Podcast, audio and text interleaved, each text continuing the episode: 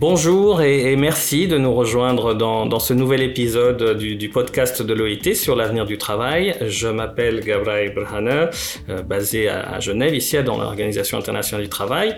Et aujourd'hui, nous allons nous consacrer au travail domestique, qui est un travail de soins, mais il est grand temps, comme le préconise l'OIT, ses partenaires et nos deux invités aujourd'hui, d'en faire un travail décent. Aujourd'hui, plus de 75 millions de personnes dans le monde sont des travailleurs domestiques, s'occupent de nos maisons, s'occupent de nos familles. Euh, pourtant, 80% de ces personnes vivent sans aucune sécurité sociale et en l'absence d'un contrat de travail. Euh, pire, leur travail reste méconnu, inapprécié, non protégé.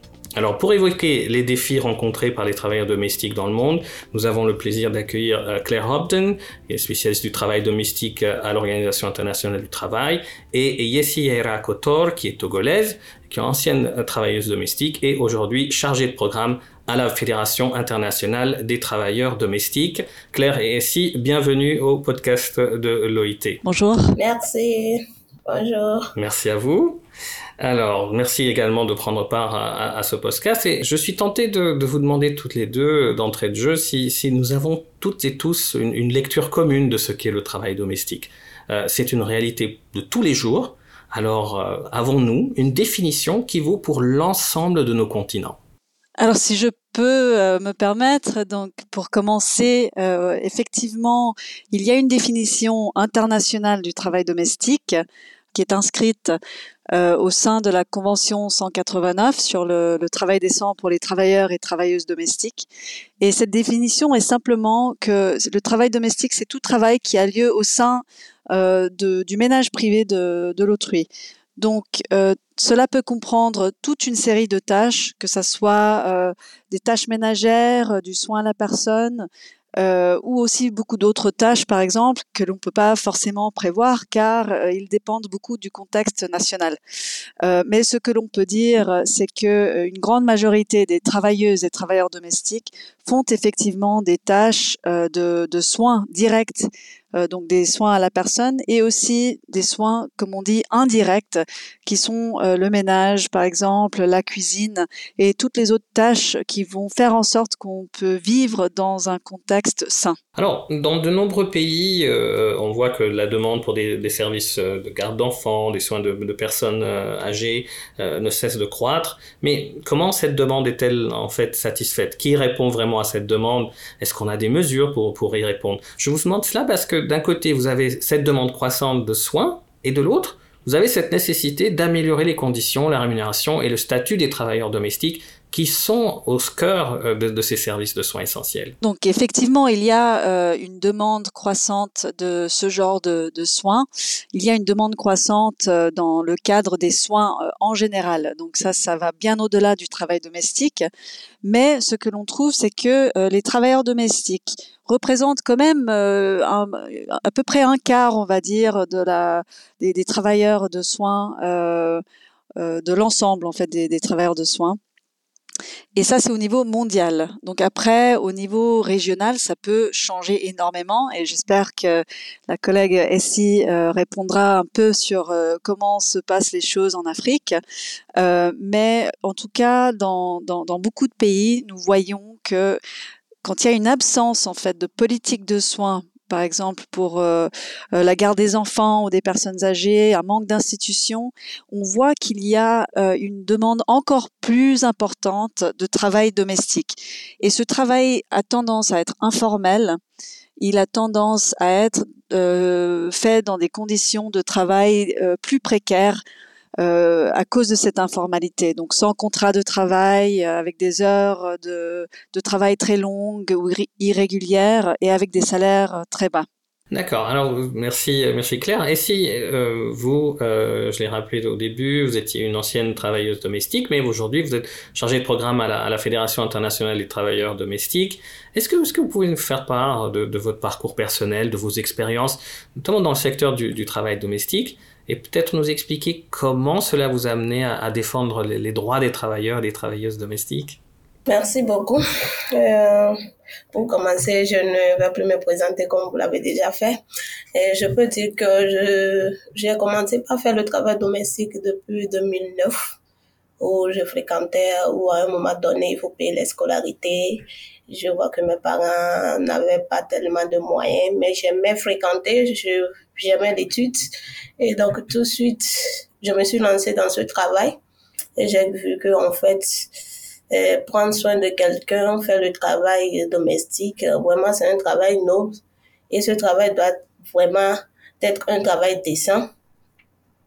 Et donc, en 2011, je suis rentrée dans le syndicat, le syndicat national des travailleurs domestiques.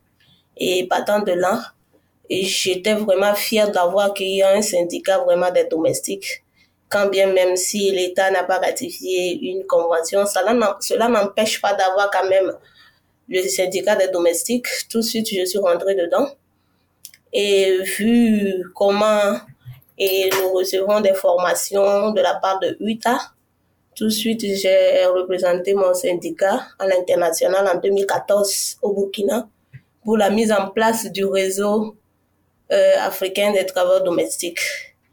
Et c'est là que j'ai beaucoup compris aussi que le travail domestique, c'est un travail noble. Et c'est tout un mélange de choses que vraiment dans dans un ménage où se trouve vous, votre bureau, c'est-à-dire quand les patrons ne sont pas là, vous, votre bureau, c'est leur maison, c'est dans les cuisines, c'est dans les toilettes, c'est au moment de donner les médicaments aux enfants. Moi-même, particulièrement, j'ai, j'étais en charge de deux enfants, dont mon patron, il est drôlet, et sa femme, elle est allemande. Donc, euh, avec tous les caprices des enfants, quand même, si le moment est là pour donner des médicaments, certes, on les amène à l'hôpital de, où le docteur dit que il, pardon, le docteur diagnostique la maladie, il donne les médicaments. Quitte à vous maintenant de leur donner à l'heure, si c'est fini, s'il faut reprendre, tout ça là, c'est à votre charge.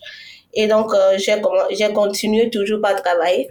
En 2016, en 2016, je, je, je, j'étais, je faisais partie des membres du comité exécutif de Sinadot, où j'ai toujours continué par représenter mon syndicat de la manière dont je peux représenter le syndicat sur le plan national et international. Et en 2018, j'ai été élu secrétaire général et j'ai encore mis sur mes épaules tout le travail que nous devons faire, surtout pour le lobbying auprès de, du gouvernement, quand bien même si la convention n'est pas ratifiée, nous pouvons profiter d'avoir les salaires minimums qui peuvent vraiment euh, épanouir les travailleurs domestiques dans leur euh, travail pour l'amélioration de leurs conditions de travail et de vie. Nous avons fait tout ce combat-là. Et c'est en 2020 que FITD m'a proposé ce poste. Je n'ai pas hésité. J'ai fait le stage de un an avec eux. J'ai été soumis à un test d'évaluation écrit comme audio. Et tout ça là m'ont permis d'avoir ce poste et jusqu'à ce jour, je suis chargée de programme de l'Afrique francophone et nous travaillons toujours pour la cause des travaux domestiques. Merci, merci pour votre témoignage, vraiment très très très poignant. Euh, alors je vous demande si vous avez, vous avez, évoqué le, continent africain. Est-ce qu'on peut à proprement parler du travail domestique comme, comme un travail de soins? Est-ce qu'il est reconnu en ce sens? Euh, On sait que le les travailleurs domestiques travaillent souvent dans des conditions, oui, dans des conditions informelles et difficiles. Vous avez raison. Et alors, je, ce serait peut-être un peu euh, intéressant de, nous éclairer sur les, défis, les obstacles euh, auxquels les travailleurs domestiques sont, confrontés pour, euh, pour accéder à des conditions de travail décentes euh, et à des protections sociales Oui, merci beaucoup pour la question. Dire que le travail domestique est reconnu comme un travail de soins, c'est difficile, c'est non. Parce que tout d'abord, les travailleurs domestiques ne sont même pas reconnus dans leur pays comme des travailleurs en tant que travailleurs comme les autres. Et donc, euh, c'est pour cela que nous luttons pour la ratification de la Convention 189. Et si cette ratification est faite, les travailleurs domestiques peuvent continuer par demander beaucoup de choses qui sont incluses dans cette convention. Néanmoins, cela n'empêche que nous continuons par demander s'il faut avoir euh, la protection sociale, s'il faut euh, avoir le salaire minimum, s'il faut avoir le congé de travail, s'il faut avoir le contrat de travail, tout ça là. Mais rien ne sert aussi de ratifier cette convention si elle ne sera pas mise en œuvre pour la, la, la défense de, des domestiques.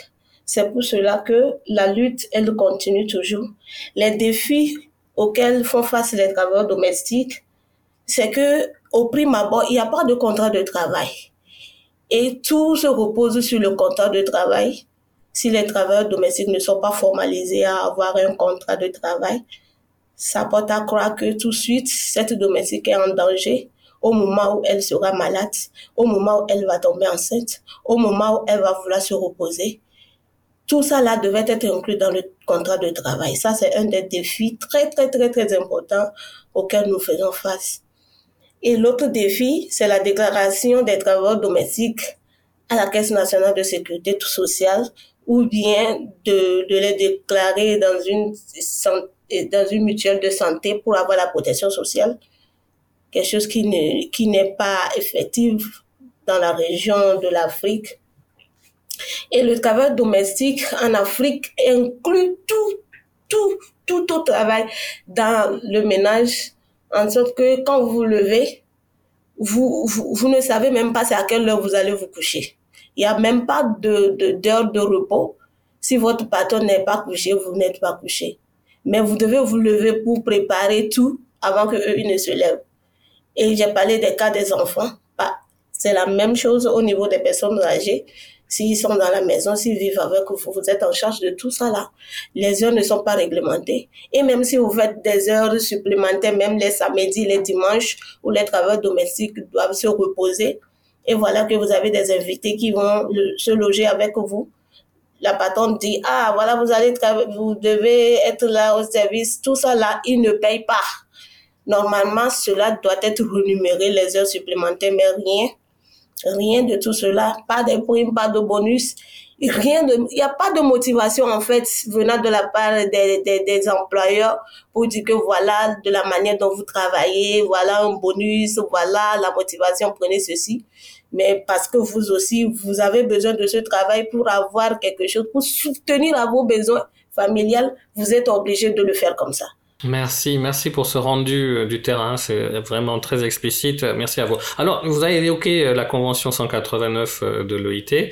Elle a été adoptée il y a plus de dix ans, en effet. Peut-être, voyons un peu à l'international. Comment se fait-il que, que, le rôle des travailleurs domestiques soit encore sous-évalué et, et peut-être quelles sont les mesures qu'on peut prendre, qu'on pourrait prendre pour garantir que, leur contribution euh, vitale à l'économie des soins soit reconnue, soit appréciée à sa juste valeur.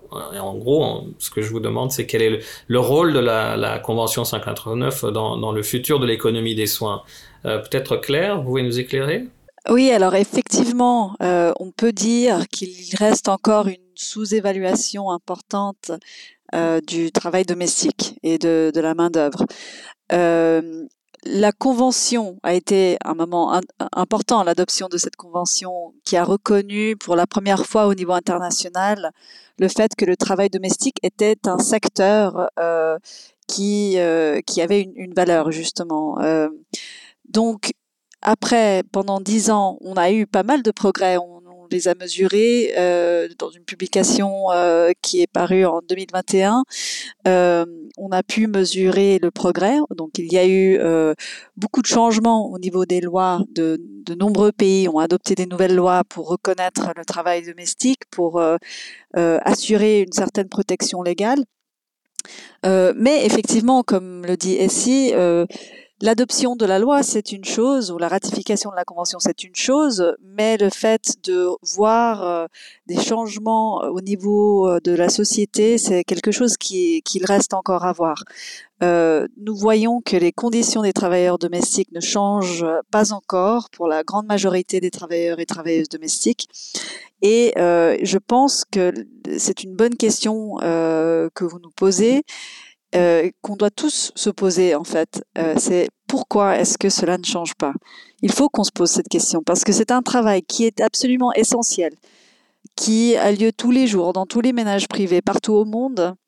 Et pourtant, euh, on, ne le reconnaît pas en tant que tel. Et pourtant, si les travailleuses domestiques ne venaient pas au travail, si elles ne s'occupaient plus des enfants, si elles ne s'occupaient plus euh, du ménage, euh, je pense qu'on rentrerait tous chez nous avec le double du travail à faire et euh, on se rendra très vite compte de la valeur ajoutée de, ce travail à la société, à nos familles et à l'économie au final. Euh, donc je pense que, que ça reste une question très urgente euh, et qu'en allant de l'avant, quand on voit qu'il y a des pays et des régions qui justement où il y a cette demande croissante de soins, il y a en fait dans beaucoup de pays une crise euh, qui s'annonce, euh, en particulier euh, à cause du vieillissement des sociétés, de la population. Comment va-t-on s'occuper en fait de ces personnes-là? Quelle est la main-d'œuvre qui va s'en occuper? Et comment est-ce qu'on peut assurer un travail décent pour ces travailleurs et travailleuses?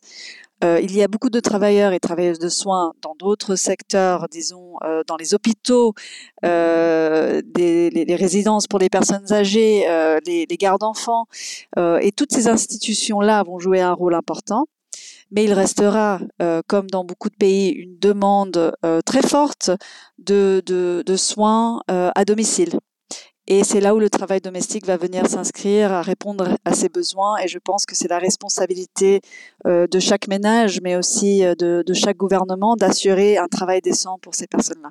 Alors globalement, euh, les femmes et les hommes qui, opèrent dans le secteur des soins à Autry, on, on parle de 249 millions de femmes, 132 millions d'hommes, et cela inclut donc les 75,6 millions de, de travailleurs et travailleuses domestiques. Alors, vous savez que la journée internationale des soins et de l'assistance doit se tenir pour la première fois ce 29 octobre. Euh, Est-ce que vous pourriez expliquer l'importance de cette journée pour, pour celles et ceux qui, fournissent des soins, des services de soins, et en particulier euh, pour les travailleurs et les travailleuses domestiques?